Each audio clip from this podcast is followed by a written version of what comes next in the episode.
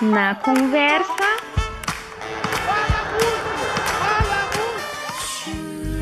Com Bruno Pinta.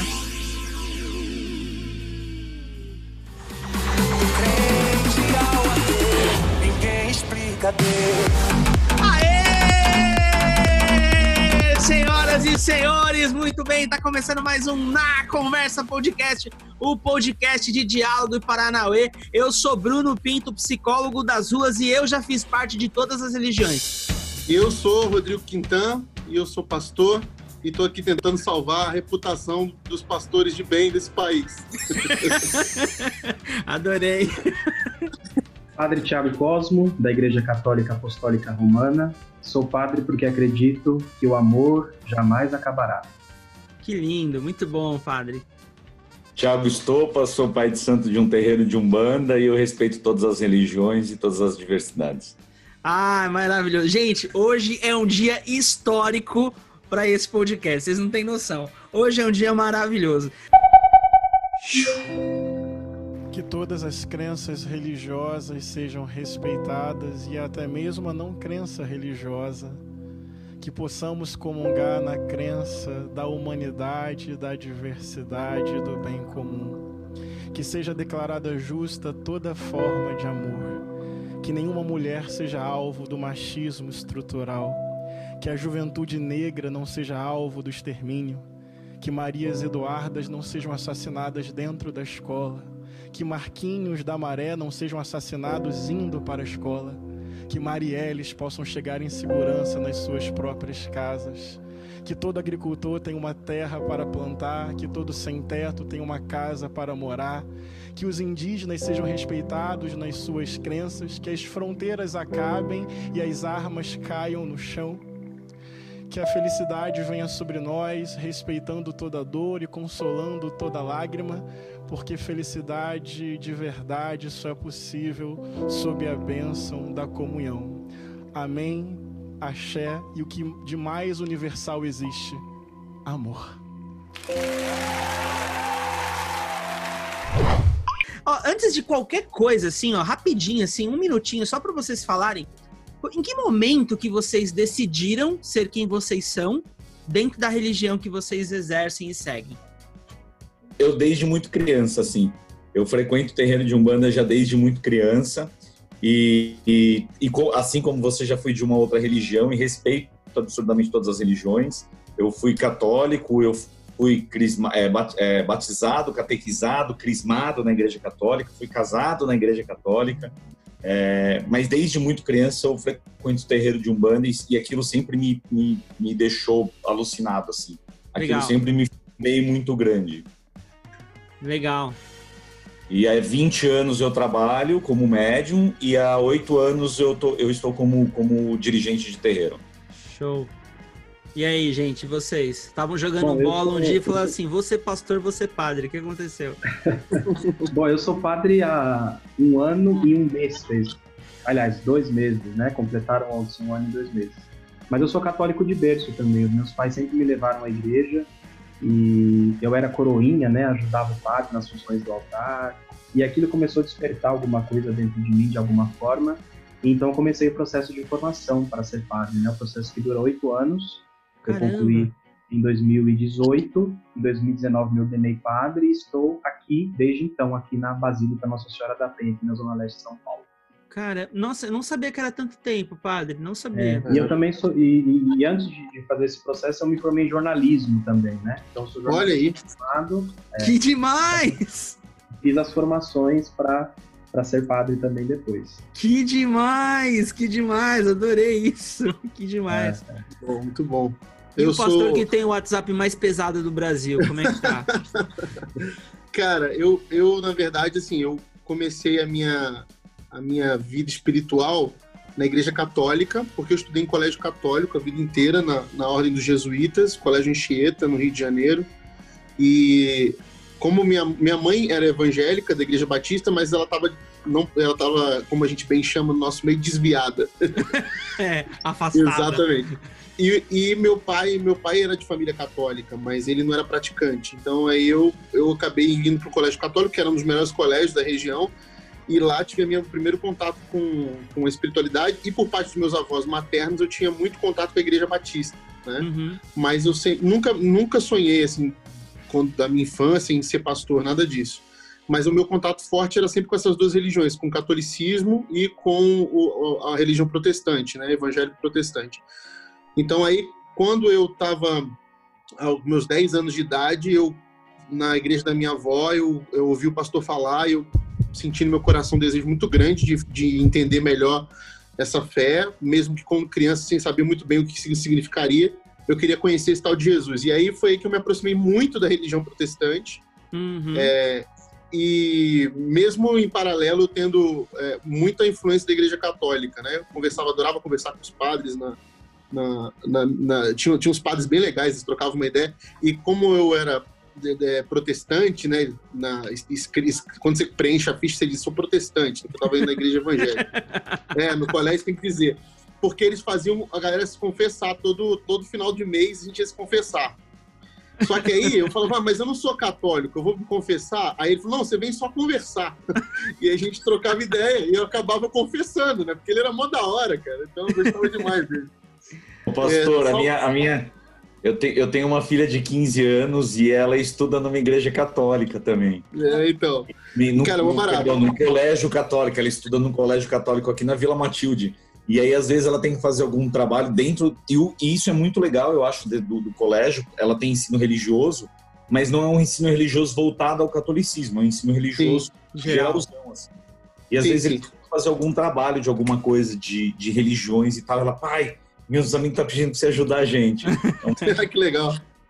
gente, então, e aí, e aí, e aí a partir disso, a partir disso, nós terminar aqui, Pode. que é, é, quando eu fui crescendo na igreja, tive meus, minhas crises, comecei a querer ver outras, outras religiões, e aí eu fui em, em, em templos budistas, fui é, em, em, terreiros, fui conhecer outras coisas, comecei a ficar em crise com um monte de coisa, a igreja não tinha é, muitas respostas para me dar, apenas aquela cartilha de sim ou não, né, do que pode ou não pode, eu comecei a questionar um monte de coisa, e aí foi que então, é, fazendo um trabalho de ação social nas favelas do Rio, que eu comecei a sentir o desejo de me aprofundar em teologia e tudo mais, mas ainda assim não queria ser pastor. Fui para a faculdade de jornalismo, me formei em jornalismo pela PUC do Rio. Nossa, temos dois jornalistas é, aqui hoje. é, me formei em jornalismo pela PUC do Rio, fiz pós-graduação em filosofia da comunicação. Depois, eu, eu é, nesse meio do caminho, com os projetos sociais nas favelas, é, eu fazia muito trabalho social nas favelas do Rio e depois eu comecei a viajar, ir para o sertão, Vale do Jequitinhonha e tal, e aí eu comecei a sentir muito desejo de mergulhar na questão pastoral. Então foi aí que eu comecei a querer fazer faculdade de teologia. E aí eu conheci uma igreja aqui em São Paulo, a igreja de São Caetano do Sul, que queria bancar a minha a minha faculdade de teologia como seminarista da igreja, porque conhecia meu trabalho social e tudo mais. Então eu vim trabalhando como jornalista e à noite eu fazia faculdade de teologia, Faculdade Teológica Batista de São Paulo. E aí eu me Saquei. formei e, de, e, depois fiz mais uma pós em antropologia cultural pela PUC de novo. Ah, mano, vocês gostam de estudar, né? Deus me defenda. É porque assim, ó, é isso que eu ia falar aqui agora. Na verdade, assim, para ser pastor, você estuda quatro anos. E, cara, eu conheço a formação de padre, mano. Os caras estudam pra caramba. É quatro anos, é cinco anos, quatro anos de filosofia, cinco anos de, de teologia. É um negócio, assim, muito coisa. Surreal, e aí você fica assim, né? cara, a gente, tem, a gente, tem, que estudar igual os caras, mano. E eu o tipo professor padre. Eu falei, eu falei não, não, é justo isso. Eu vou estudar aqui quatro anos e vou ficar. Não. Então eu sempre me preocupei assim em, em me aprofundar muito nisso, porque a gente precisa entregar um serviço de excelência uhum. e saber do que está falando, né? Certo. Então era mais ou menos isso. Ó, oh, gente, e agora que vocês se apresentaram, assim, eu já me veio uma coisa na cabeça, assim, muito forte, assim. A gente tá passando um, um momento muito difícil. 2020 é um ano que não tá pra brincadeira. Se tudo que você planejou para 2020, a vida olhou e deu risada da sua cara. Assim, você não sabe o que está acontecendo em 2020. É verdade. Quer dizer, às vezes não. E tem uma coisa que me ocorre, é assim, ó, que é sobre intolerância religiosa. Especificamente sobre esse tema, né? Eu, eu sei e tenho muito claro para mim é, de que a gente tem um movimento e um modelo de tentar expandir a religião. Então, você, no meio evangélico tem muito disso, né? Você precisa falar de Jesus para as pessoas. as pessoas precisam se conectar e não sei o quê. E aí você convida ele para visitar. Esse negócio de expandir a religião. Como é que a gente concilia? E é uma, uma, uma pergunta que não tem certo e errado, é mais para a gente conversar. Como é que vocês conciliam a expansão da religião, o crescimento de fazer isso crescer, sem ser caracterizado intolerância? Vocês entendem? Como é que a gente fala da religião? Como é que a gente faz o negócio crescer, mas também nessa linha tênue de não ser caracterizado como intolerância? Nós, na Igreja Católica, estamos respirando novos ares, se posso dizer assim, desde que em 2013 o Papa Francisco subiu ao governo da Igreja, né? E ele tem chamado a atenção nossa e também, inclusive, chamado a atenção de outros líderes religiosos para outras questões que são igualmente importantes e que talvez estavam ficando um pouco esquecidas, seja por nós, seja também pela humanidade como um todo. Aliás, que papa achei... legal, hein? Que papa, é, gente e... boa. E o primeiro documento que o Papa escreveu em 2013, né, ele subiu a sede de Pedro em março, ele escreveu um documento chamado A Alegria do Evangelho, né? E nesse documento ele chama a atenção nossa para dizer que na pregação da igreja existe uma que ele chama de hierarquia de verdades. Uhum. Quer dizer, existe dentro daquele escopo do que a gente tem que anunciar uma coisa que é elementar e dela a gente não pode escapar.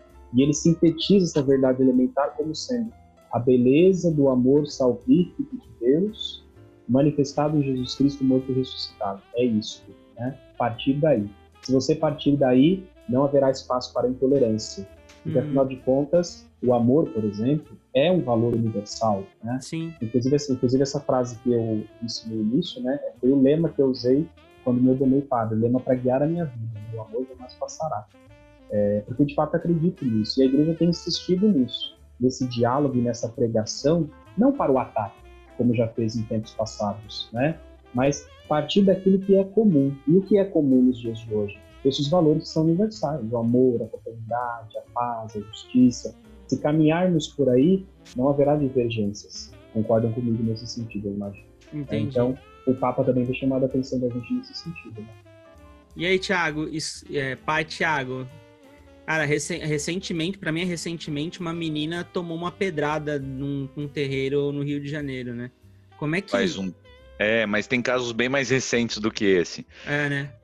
É, é que, na verdade, diferente da Igreja Católica, por exemplo, a, a Umbanda não tem um, um, um, uma chefia superior, assim, por, como uhum. o Papa, por exemplo. É, só fazendo um, parênteses aqui também, eu sou fanzaço do Papa. Eu, eu adoro o Papa. É, quando ele fez legal. aquele quando ele fez aquele ato na Praça de São Bento sozinho, eu chorava em rios, assim, em prantos, assim. Eu rezava junto com ele e chorava em prantos logo no início do Covid. Acho que foi uma, uma, das, uma das imagens é, é, religiosas mais bonitas que eu já vi na minha vida. Foi essa imagem do, do, é do Papa na praça lá sozinho. Bom, mas voltando, é, é um, e a Umbanda não tem isso, né? Então a Umbanda é meio que individual, assim, cada terreiro é o seu terreiro e ele é comandado, comandado pelo seu chefe espiritual. Uh, mas uh, a Umbanda em si só, uh, a Umbanda como um todo, na verdade, ela prega a, a, a igualdade. A, na verdade, a Umbanda tem três bases de alicerces que são primordiais, né? É a irmandade, a fraternidade e a igualdade. Então, uhum. Banda entende que todas as pessoas são iguais umas às outras e a necessidade de tratarmos todos iguais uns aos outros, independente Sim. de condição social, de posição religiosa, de, de, de etnia, de opção sexual.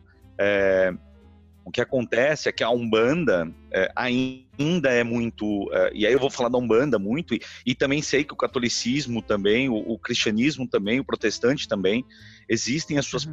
É, existem sempre os perseguidores das, religi do, do, das religiões. Sim. Mas é, aqui em nome da Umbanda, então vou falar em nome da Umbanda, é, há, um, há ainda uma, uma, um, um, ataque muito forte. Assim, ataque que eu tô falando, ataques violentos, sim, assim. Sim é, tem vídeos aí na internet de, de no Rio de Janeiro de, é, é, de chefe de comunidades aí entrando em, em terreiros e, e, mandando. Não era de umbanda, né? Era de candomblé, não, não, não é a minha, a minha linha de trabalho, mas mandando quebrar tudo, estourando tudo. E você, se você colocar aí, se você escrever intolerância religiosa, eu acredito que você vai ver muito mais voltado à parte de espiritismo ou umbanda, Total. candomblé, do que as outras. Mas eu acho que eu acho que a maior, o maior acho que o maior ataque que a gente faz, o maior ataque que um bandista pode fazer é se desarmar, abrir o peito e abrir os braços e falar é, tá tudo bem, assim, mesmo quando não tá, mesmo quando por dentro a gente tá muito triste com tudo que acontece, mas eu Sim. acho que a gente abrir os braços e falar tá tudo bem, eu acho que é importante. Sim. Eu não tenho, eu, Thiago, eu, Thiago, não tenho essa missão uh, uh, de, de trazer pessoas para Umbanda.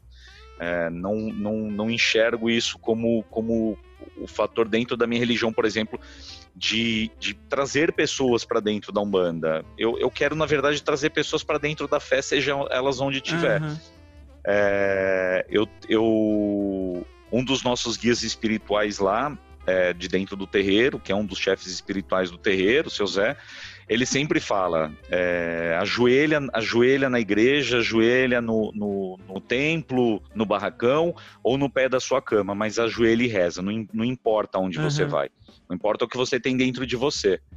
Uhum. E canso de ver lá dentro, de entidades espirituais dando conselhos lá dentro. Por exemplo, a gente tem uma igreja evangélica na frente do terreiro e já vi entidades de dentro do terreiro pedindo para que aquela pessoa que estava se consultando ali fosse na igreja da, da frente pedir ajuda para o pastor porque o, o pastor naquele momento ia poder ajudar mais ela.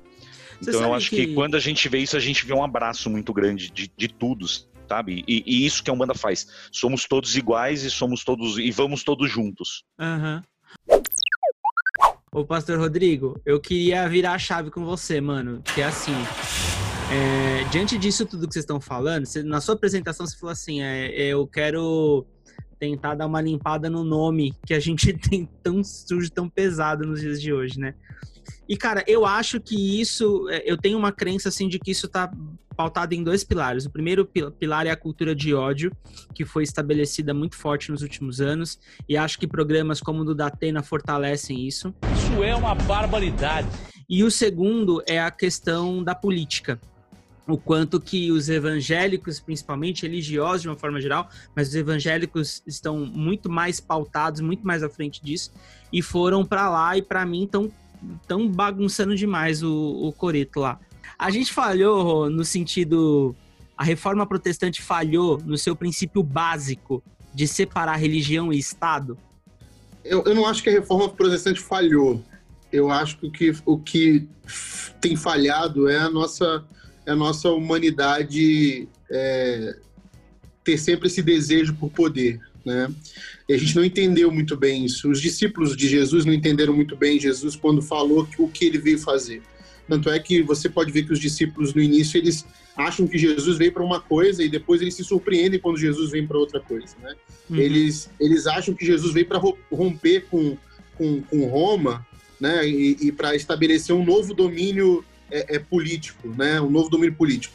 Muitos dos discípulos se frustraram com isso, né? Desde a época do próprio do próprio Cristo na Terra. Então, é, até hoje, esse flerte com poder é algo que mexe né, com, com a espiritualidade cristã e, e, é algo que derruba, porque a igreja de Jesus, a igreja que Jesus é, é, é, propõe, ela é um corpo que não tem a ver com as estruturas políticas de poder humanas. Né? Ela vem para sinalizar um reino que não é desse mundo. Né? Então, assim, a, a, a missão de, dos discípulos de Jesus não, não tem a ver com os poderes, as riquezas que esse mundo pode oferecer. Mas, ao longo dos anos, a gente vê que isso se corrompe várias e várias vezes, diversas e diversas vezes. Uhum. E várias e várias vezes isso tem que ser resgatado. E eu, eu tenho um, mestre que, que, que me ensinou, e ele tem uma fala muito interessante que ele diz: a igreja de Jesus, porque se não fosse de Jesus, a gente já teria acabado com ela há muito tempo. Uhum. Porque essa nossa ânsia por poder, por política, por, é, é, é algo que está intrínseco no, no, humano. Né? Então, assim, eu acho que toda vez que há essa luz de sobriedade desses que lutam para resgatar a essência da, da missão da, da igreja na Terra, é, a gente tem que se agarrar a elas. Mas logo, logo você vai ver que há essa, essa corrupção, né? E Sim. as notícias não são boas, né? A Bíblia ela, ela é clara para a gente dizendo que as coisas vão piorar, elas não vão melhorar. Né? O que a gente tem que tomar cuidado é de se apegar a essa sobriedade da nossa fé e no que é que a gente vai tá, tem como missão aqui na Terra, né? Uhum. Eu, eu tenho uma pergunta do Airan. O Airan é um mineiro que mora em São Paulo. E ele fez a seguinte pergunta: Como que as religiões estão a serviço dos humanos para que eles expandam as suas fortalezas em serem melhores e não contê-los. Eu acho que a pergunta dele está baseada muito no que a gente está vivendo agora. Como é que a religião fortalece as pessoas para expandirem o seu melhor como cidadão, como humano, sabe? E não Eu- colocar eles dentro de uma caixa, saca? Ô, ô, Bruno, eu acho que eu acho que isso, isso precisa primeiro partir da pessoa que está procurando a religião, de entender que ela está procurando a religião por não por necessidade de estar de estar preso dentro de um, de um espaço. Aham. Eu estava falando antes lá do terreiro, por exemplo, é, eu, nós, eu não faço, por exemplo, apologia a umbanda. É, e, e sabe, e as pessoas sabem que eu sou pai de santo quando tocam no assunto ou quando perguntam alguma coisa, senão também eu não falo. É, porque ali naquele contexto não é, eu, eu não acredito que seja o ideal. É o meu, meu, o meu ponto de vista. Não que eu não queira levar fé para as pessoas, mas ah, o quanto vale a pena a gente tentar levar fé para uma pessoa, por exemplo, que naquele momento não é válido. Sim. A gente precisa entender e respeitar o momento também de cada um. Sim. Agora, a pessoa, quando ela vai procurar uma, um, um auxílio, e, e independente da religião que, que ela esteja indo procurar, ela precisa entender que ela está indo por um auxílio, não por uma dependência. Aham. E não tornar-se dependente daquilo, ou de alguém, ou de algum lugar. As pessoas não têm que ir no meu terreiro e tornar-se dependentes de mim ou das entidades que estão lá e acharem que a fé delas dentro do terreiro é melhor. A Aham. fé delas é melhor dentro delas. Sim. Dentro delas, independente de onde elas estiverem. Na- no terreiro, na igreja do, do, do Padre Tiago, no, no culto do Padre Rodrigo, do, do Pastor, Pastor Rodrigo, não importa onde, onde essas pessoas estejam, a, a fé Aham. ela tá dentro da gente, Deus mora dentro da gente, no nosso interior. Sim. E a gente traz ele com, com fervor e com amor onde a gente estiver. Então, então, acho que as pessoas aí- também precisam entender a não, não criar a dependência. Ô, pai Thiago, mas aí você levantou uma- um, um ponto assim, ó. Se o Deus é o mesmo, por que, que a gente tem religiões diferentes? Essa aí eu peguei pesadaço. Essa Tá, eu vou aqui. falar, vou falar, Eu tô 300 anos agora. Vou hein? falar minha parte e depois eles falem, falam a deles, porque as pessoas entendem é, necessidades diferentes. O Deus é o mesmo, mas o caminho por ele as pessoas entendem de formas distintas. A Umbanda acredita na, na reencarnação. Uhum. Então nós acreditamos na vida após a morte, que depois dessa vida volta-se depois para a Terra como uma chance de melhorar os erros que você fez no passado. Aham. O Deus é o mesmo, a forma do caminho muda. Então eu acredito, eu acredito que existam, ah, ah, ah, que existam um, um- um- um- algo muito grande que nos, nos possibilita de acertar o que a gente errou antes, que é a reencarnação. Então, o meu caminho para chegar até a Deus, até o mesmo Deus do Padre, o mesmo Deus do Pastor, é o mesmo. O, o, o- o Deus que eu, tô, que, eu, que eu sigo e que eu zelo Uhum. e que eu primo e que eu oro todos os dias e que eu rezo todos os dias e que eu louvo todos os dias é o mesmo Deus. Mas a Uhum. forma com que a gente é, é, é, utiliza para chegar nele, a forma dos caminhos utilizados para chegar nele, aí vai de uma condição pessoal. Imagino Uhum. que seria da Terra se fosse um, um- um caminho único, né? Sim. É, com essa diversidade de opinião que se tem com cada pessoa de uma forma, cada pessoa pensando de um jeito.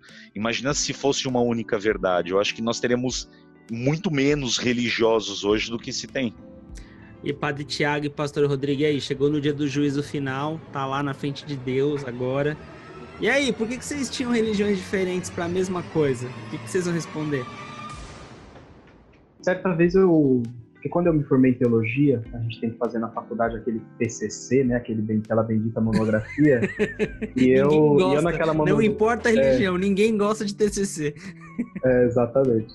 E eu me dediquei a fazer o meu sobre uma história de divisão, que foi sobre a divisão da igreja com os cristãos ortodoxos do século XI. Né? E eu me lembro de, das várias leituras que fiz, de um historiador chamado Daniel Hopes, e ele Sim. fazia uma, ele escrevia de forma bastante taxativa, dizendo assim: no dia do juízo, os homens da igreja terão que dar contas a Deus por causa dessa divisão que não souberam evitar nem pelo amor e nem pela fraternidade. Né? A divisão em si, na minha visão, ela é um escândalo, mesmo que seja entre cristãos ou é, que seja entre outras religiões também, né? E aí já é um, um outro âmbito. Uma coisa é diálogo entre cristãos, outra coisa é diálogo com outras religiões. Mas qualquer divisão em si, ela é um escândalo, que a gente é chamado a dar um testemunho de comunhão e de unidade, né? Agora, é claro, isso que a gente estava falando agora é, de mudança interior, daquilo que parte de dentro, é o que a gente resume na palavra fé, né?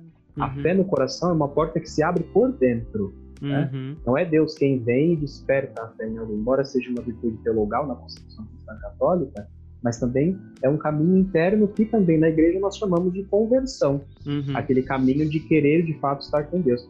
E não é um caminho de aprisionamento, aí é que está. Uhum. Isso é um pouco herança desse período contemporâneo, desde a Revolução Francesa, os ideais de liberdade, igualdade e fraternidade, isso é um pouco herança deste tempo, né? Sim. Toda aquela crítica ao absolutismo, qualquer coisa que venha de fora, né? A não aceitação que vem de fora, é, faz com que se olhe, por exemplo, a religião, e é independente de qual seja, como algo que vem para aprisionar, mas não é isso, né? Sim. É, o Padre Zezinho também, uma referência na Igreja Católica, escreveu uma Sim. música que nunca fica velha, né? Uma música em que ele dizia que o cristão deve ser aquele que ama como Jesus amou, pensa como Jesus pensou, sonha como Jesus sonhou e vive como Jesus viveu, né? Essa é a proposta da nossa igreja, né? Sim. Imitar os passos de Cristo, já que ele é a nossa referência, né? Sim. E, e eu tenho um pouco de, de, de receio, eu diria. Não é falta de respeito, pelo amor de Deus, entendo o que eu quero dizer. Mas eu tenho um pouco de receio com essa ideia de que. é, mas é o mesmo Deus, né? Porque se você parar para pensar, e eu não sei se nesse ponto o pai Tiago e o pastor Rodrigo concordam comigo, né? Mas a gente fala que é o mesmo Deus, só que esse Deus nosso é um pouco esquizofrênico, né? Porque cada um prega uma visão de Deus diferente. Um talvez prega um Deus castigador, o outro Deus punitivo, o outro Deus de amor, o outro. A gente fica, mas afinal de contas, será que é mesmo um só? Será que nós estamos falando do mesmo Deus? Né? Então, embora a gente queira até para facilitar o diálogo, a gente diz isso, né? Ah, mas Sim. é o mesmo Deus, a gente acredita. Será? Né? Eu tenho também minhas dúvidas com relação a isso. É uma pergunta que não tem, é, talvez, uma resposta certa, né? Ô, Pastor exatamente. Rodrigo, eu, eu tenho uma, uma aqui também para dar aquela alfinetada maravilhosa, assim, ó. E vai respingar no Pai Tiago, hein? Foi uma pergunta que mandaram no meu Instagram. Como é que a gente desmistifica a imagem da Umbanda nesse senso coletivo, esse senso comum, mostrando que é uma religião como todas as outras? E o que está por trás aqui é a cultura de ódio, Pastor Rodrigo. Como é que a gente mostra que é uma religião como todas as outras e como bem o pai Tiago falou, é, temos caminhos diferentes, mas com objetivo só. Como é que a gente faz isso? Você tem uma, tem uma receita de bolo pra gente fazer aí? Eu, não- eu não gosto muito de receita de bolo, mas assim, vou, gostei da pergunta e, e já vou respondê-la. Mas assim, concordando, é, reagindo à fala do, do padre Tiago, é, é, exatamente isso que ele falou é, é- é algo muito interessante. Eu gosto de uma canção do, do Leonardo Gonçalves que ele diz assim: é, a qual Deus eu quero servir? Se é o Deus verdadeiro ou a imagem que dele criei? Então, assim, Hum, muitos de nós criamos imagens né, de, de um Deus por conta de, de termos um, um ego muito, muito corrupto, distorcido. Então, nós adoramos a um Deus e dizemos que esse Deus é o Deus verdadeiro, porém, nós estamos adorando nosso próprio ego, né? nós estamos adorando a nós mesmos. Então, é, é difícil a gente hoje, por exemplo, entender que Deus é esse que está acima de todos, né? E Isso é muito complicado. Eu, eu, por exemplo, não creio num Deus que está acima de todos, eu creio num Deus que está entre nós. Porque esse é, é é o propósito da missão de Jesus na Terra. Então é difícil a gente cons- considerar isso, entendeu? Por conta disso. Porque a nossa busca como discípulos de Jesus, e nós como ministros da, de religião, é encontrar na espiritualidade um caminho de descobrir a verdade que nos possua, e não uma verdade que eu possua. Porque enquanto eu possuir uma verdade, eu vou estar estabelecendo é, um dogma para que os outros engulam aquilo que eu estou falando. Agora, quando a verdade me possui, eu estabeleço um diálogo. Eu consigo ter não mais um- uma, uma fala dilemática, mas uma fala dialética. Eu consigo dialogar, eu consigo estabelecer, porque a verdade agora não é uma ideologia, a verdade é uma pessoa. Aham. E se a verdade é uma pessoa, ela me possui, então eu consigo olhar para o outro com amor. Eu acho que é, isso é muito importante, essa fala do Padre Tiago. Agora, indo para a pergunta que você me fez, é, isso é muito interessante, porque eu estava conversando sobre esses dias sobre isso. Como é impressionante as pessoas não enxergarem que o racismo tem 100% de culpa nisso. Uhum. As religiões é, é, afro-brasileiras, elas carregam esse, é, essa marca do racismo, porque nós categorizamos a- as religiões afro-brasileiras é, como, como religiões diabólicas, satânicas, mas nós não categorizamos o, o budismo ou as religiões nórdicas como tal. Nós conseguimos deixar nossos filhos assistir Thor, Odin, Aham. Zeus, Aham. mas não conseguimos a- a- deixar nossos filhos assistir um filme do, do Super Exu, por exemplo, se tivesse. Ou aquele filme do Besouro, que é um filme também que remete a isso. Por que isso? Porque nós temos preconceito. Sim, Nós somos seres preconceituosos, principalmente, eu estou falando agora do âmbito nacional. sim. E isso é muito. Isso, isso que tem que começar por aí. O caminho é, primeiro, nos reconhecermos racistas.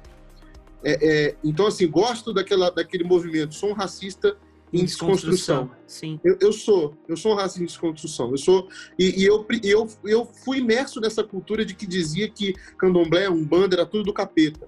Eu, eu fui, eu, eu carreguei isso e que havia pouca tolerância a esse tipo de coisa. Então eu acho que a gente tem que entender primeiro essa conceituação. Por quê?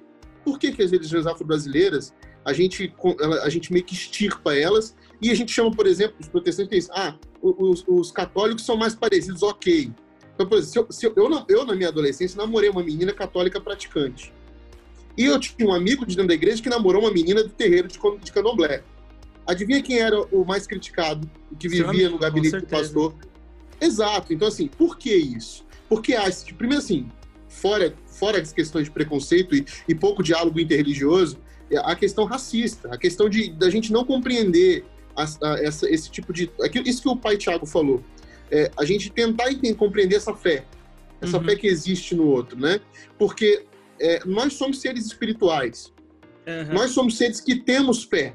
Resta saber em quem ou em quê. Sim. Mas todo mundo tem fé. Um ateu tem fé. Ele vai ter fé em outra coisa, mas ele vai ter fé em alguma coisa. Talvez nele mesmo, mas vai Uhum. ter fé.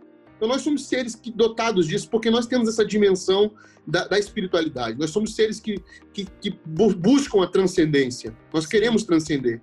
Então, para a gente desmistificar isso, a gente tem que crer que a religião é esse anseio humano em tatear algo que ele necessita, mas não conhece. É um mistério. Tá. É, um mistério tremendo que a gente conhece na teologia. É algo que a gente não consegue. É isso que Paulo está dialogando com, é, é, com, com os filósofos na, no Areópago. É, Esse é esse Deus desconhecido de vocês. Vocês precisam entender a fé de vocês. Vocês não entendem a fé de vocês? Eu vou mostrar. Esse Deus desconhecido aqui, a Ele, por Ele, para Ele. Então, esse tipo de consciência faz a gente dialogar. Mas, Transforma ô, a gente ô, ô, Rô, em pessoas que têm diálogos e não dogmas. Mas, pastor Rodrigo, o pai Tiago, hoje você, você ainda apanha muito desse preconceito? E como é que você lida com isso? Porque o, o Rodrigo levantou uma, uma bandeira que eu concordo plenamente, que é a questão do racismo, né? Como é que, É, como é a- que você. A Umbanda, a Umbanda é uma religião brasileira. A Umbanda é uma religião brasileira, mas que tem muita interferência e muita influência eh, eh, da africana, Sim. de matriz africana, e Uhum. muita interferência também da, da Igreja Católica. Existem muitos eh, muitas coisas que são da Igreja Católica também dentro da Umbanda, mas a Umbanda é brasileira. A Umbanda ela é, ela é genuinamente brasileira. O que acontece é que, na verdade, as pessoas entendem por, por, eh, eh, eh, por elo- eloquência ou alguma coisa que vinha passando para elas, e isso muito lá de trás, exatamente o que o Rodrigo disse, dessa questão do preconceito, de estar entranhado na nossa pele, de achar que um bandista é aquele cara que está lá na porta do cemitério, com um boneco lá enrolando ele lá, enterrando debaixo ou pegando a boca do sapo e amarrando. e é completamente o oposto disso. A Umbanda é completamente o oposto disso. Eu, eu acho que a gente consegue é, passar por cima disso a hora que a gente. Que, a hora que nós conseguimos nos- desarmar dos nossos preconceitos, independente de qualquer que seja, para ouvir um pouco do outro, para ouvir um pouco a religião do outro. É, eu, eu acho que é tão, é tão grandioso assim é, da nossa parte e passa a ser grandioso da parte do outro também, quando a gente possibilita que essa troca seja feita. Sim. Mas a Umbanda, a Umbanda, poxa, cara, a Umbanda apanha demais, bicho. Sim. Um bandista apanha demais, a ponto, por exemplo, de eu ter filho meu dentro do terreiro, que dentro da parte profissional dele, ele não pode falar que ele é um bandista. A Umbanda, antigamente, há uns 15, 18 anos atrás, mais ou menos, era uma crença, não era constituída como religião dentro do, do, do Brasil. O Brasil não a reconhecia como religião e agora a Umbanda é reconhecida como religião.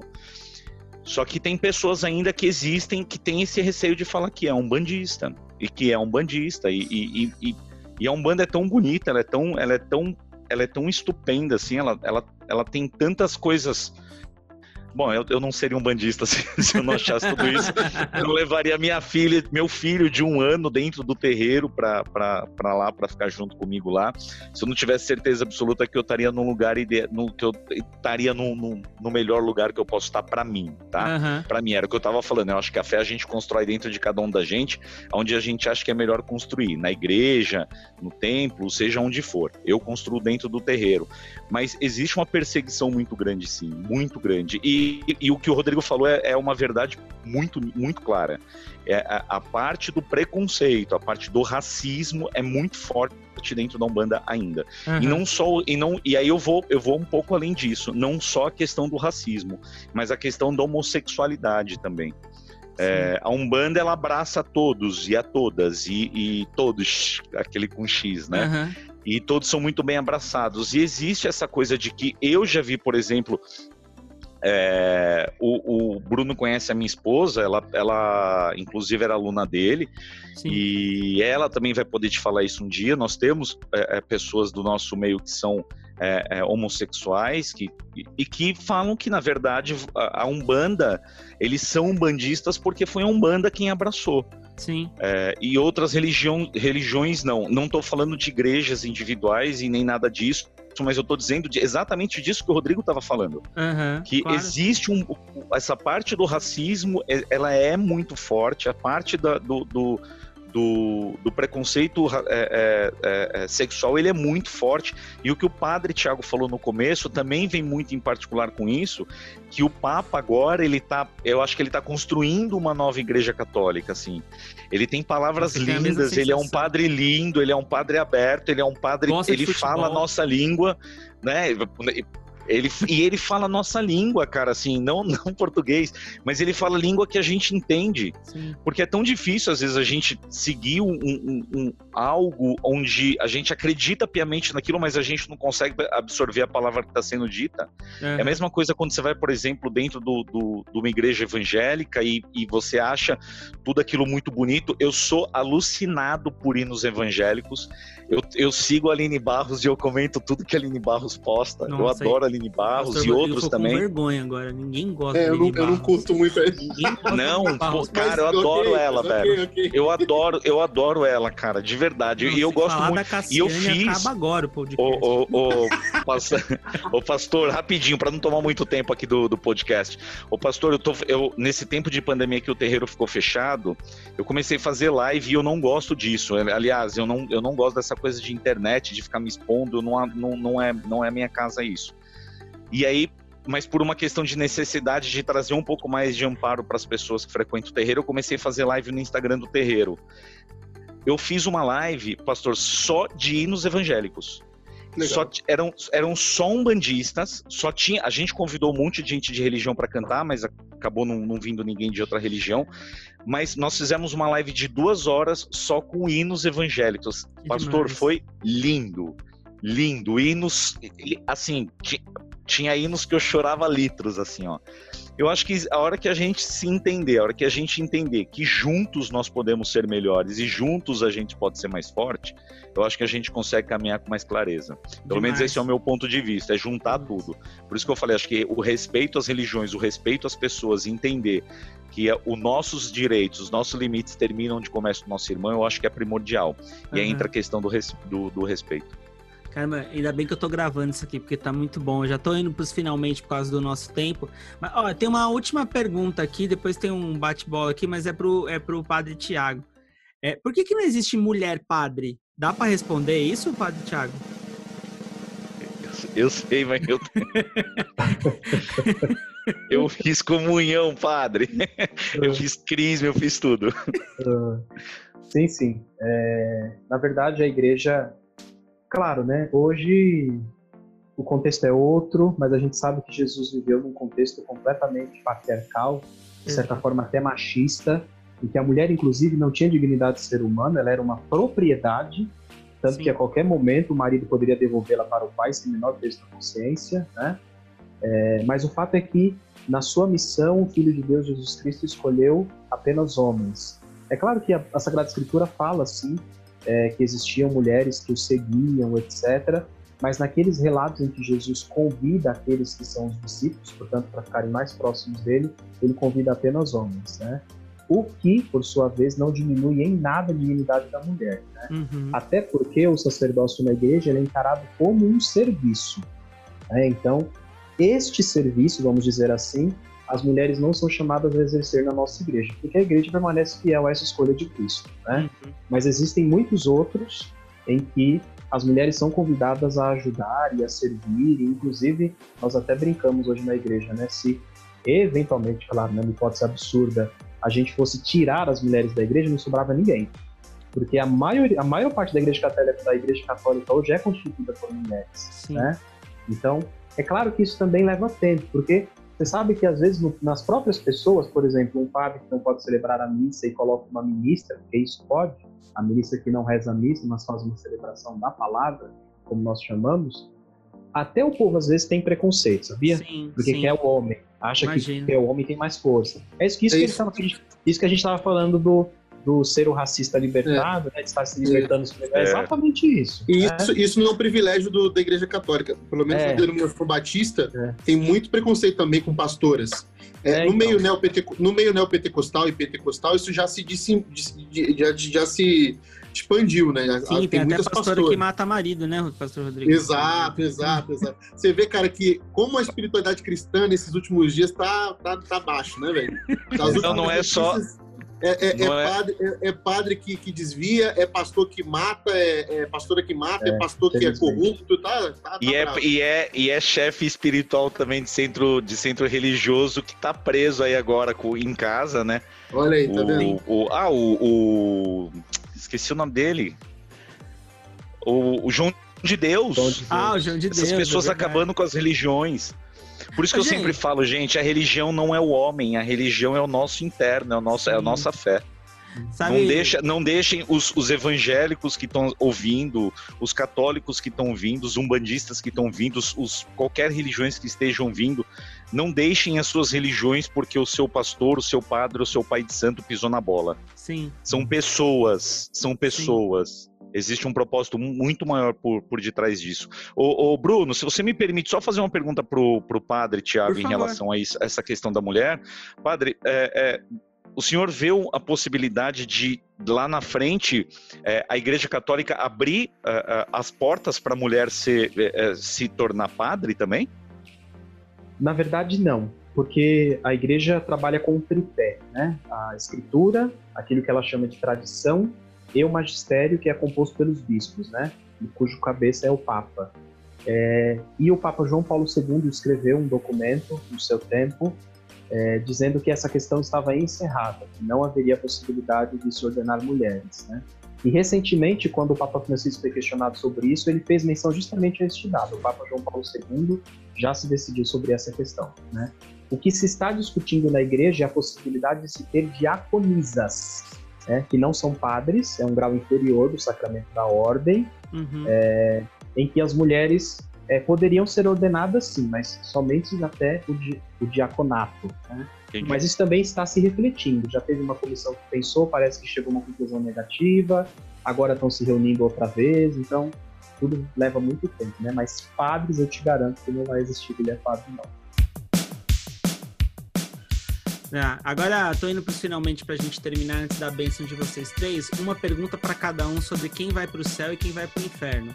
Pai Thiago, talvez você, né, você falou que você acredita na reencarnação, mas vamos lá. É, o pastor, pastor Rodrigo, quem vai pro céu e quem vai pro inferno? Torce pro Flamengo, vai pro céu ou vai pro inferno?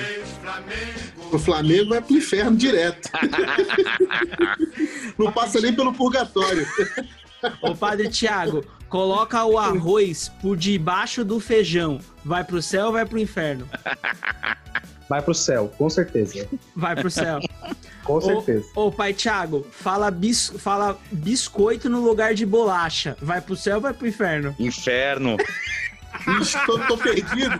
Tô perdido. É bolacha. É lógico que é bolacha, todo mundo sabe que é bolacha. É Tô bolacha. perdido. Gente, eu ficaria horas, horas, horas conversando com vocês. Foi muito divertido, muito leve. Tem, acho que tem assunto aqui pra gente tratar de muitas coisas, assim. Eu eu tô super feliz e super satisfeito de vocês terem a, a, topado. Então, muito obrigado de vocês terem participado, de vocês terem disponibilizado a agenda de vocês para essa conversa com uma pessoa que vocês nem conhecem, né, praticamente.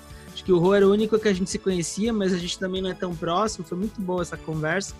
E eu queria que vocês se despedissem aí do nosso podcast com uma benção aí de cada um de vocês, para a galera que está ouvindo a gente em todas as plataformas digitais. Estamos em todas, até no Olha Deezer, aí. que é difícil. Que a gente está no Deezer agora. Então tá bom, então eu vou, conforme solicitado, vou, vou é, da bênção apostólica, que, que a gente chama dos apóstolos, que a gente dá né, no final de cada celebração da nossa, da nossa Igreja Batista. Que o amor de Deus, o Pai, a graça do nosso Senhor Jesus Cristo e a consolação do Espírito Santo de Deus estejam com cada um de vocês, cada um, cada irmão, cada filho de Deus que está por aí e conosco aqui cada dia da sua vida até o consumado dos séculos, no nome de Jesus. Amém. Amém. Padre, Padre Tiago, a Zona Leste de São Paulo para o mundo.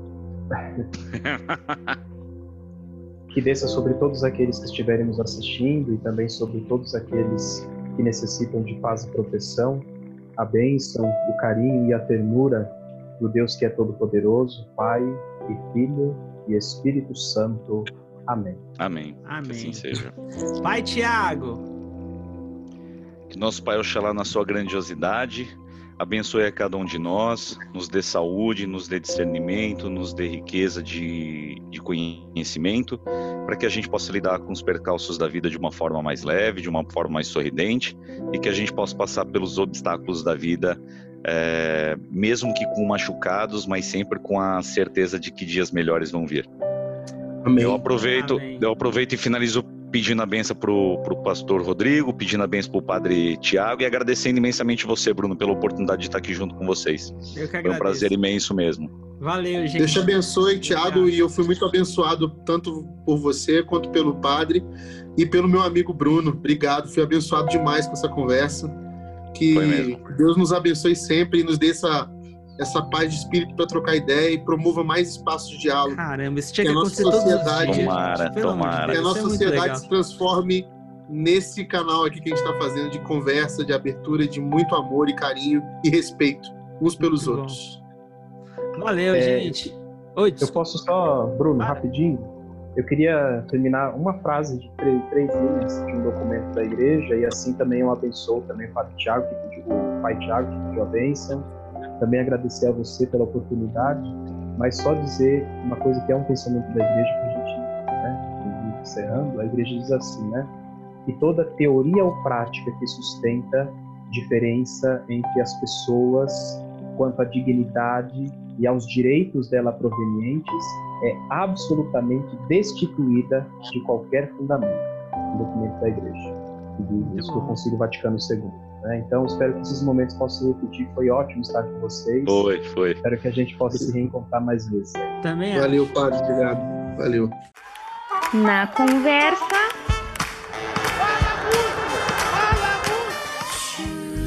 Com Bruno Pinta.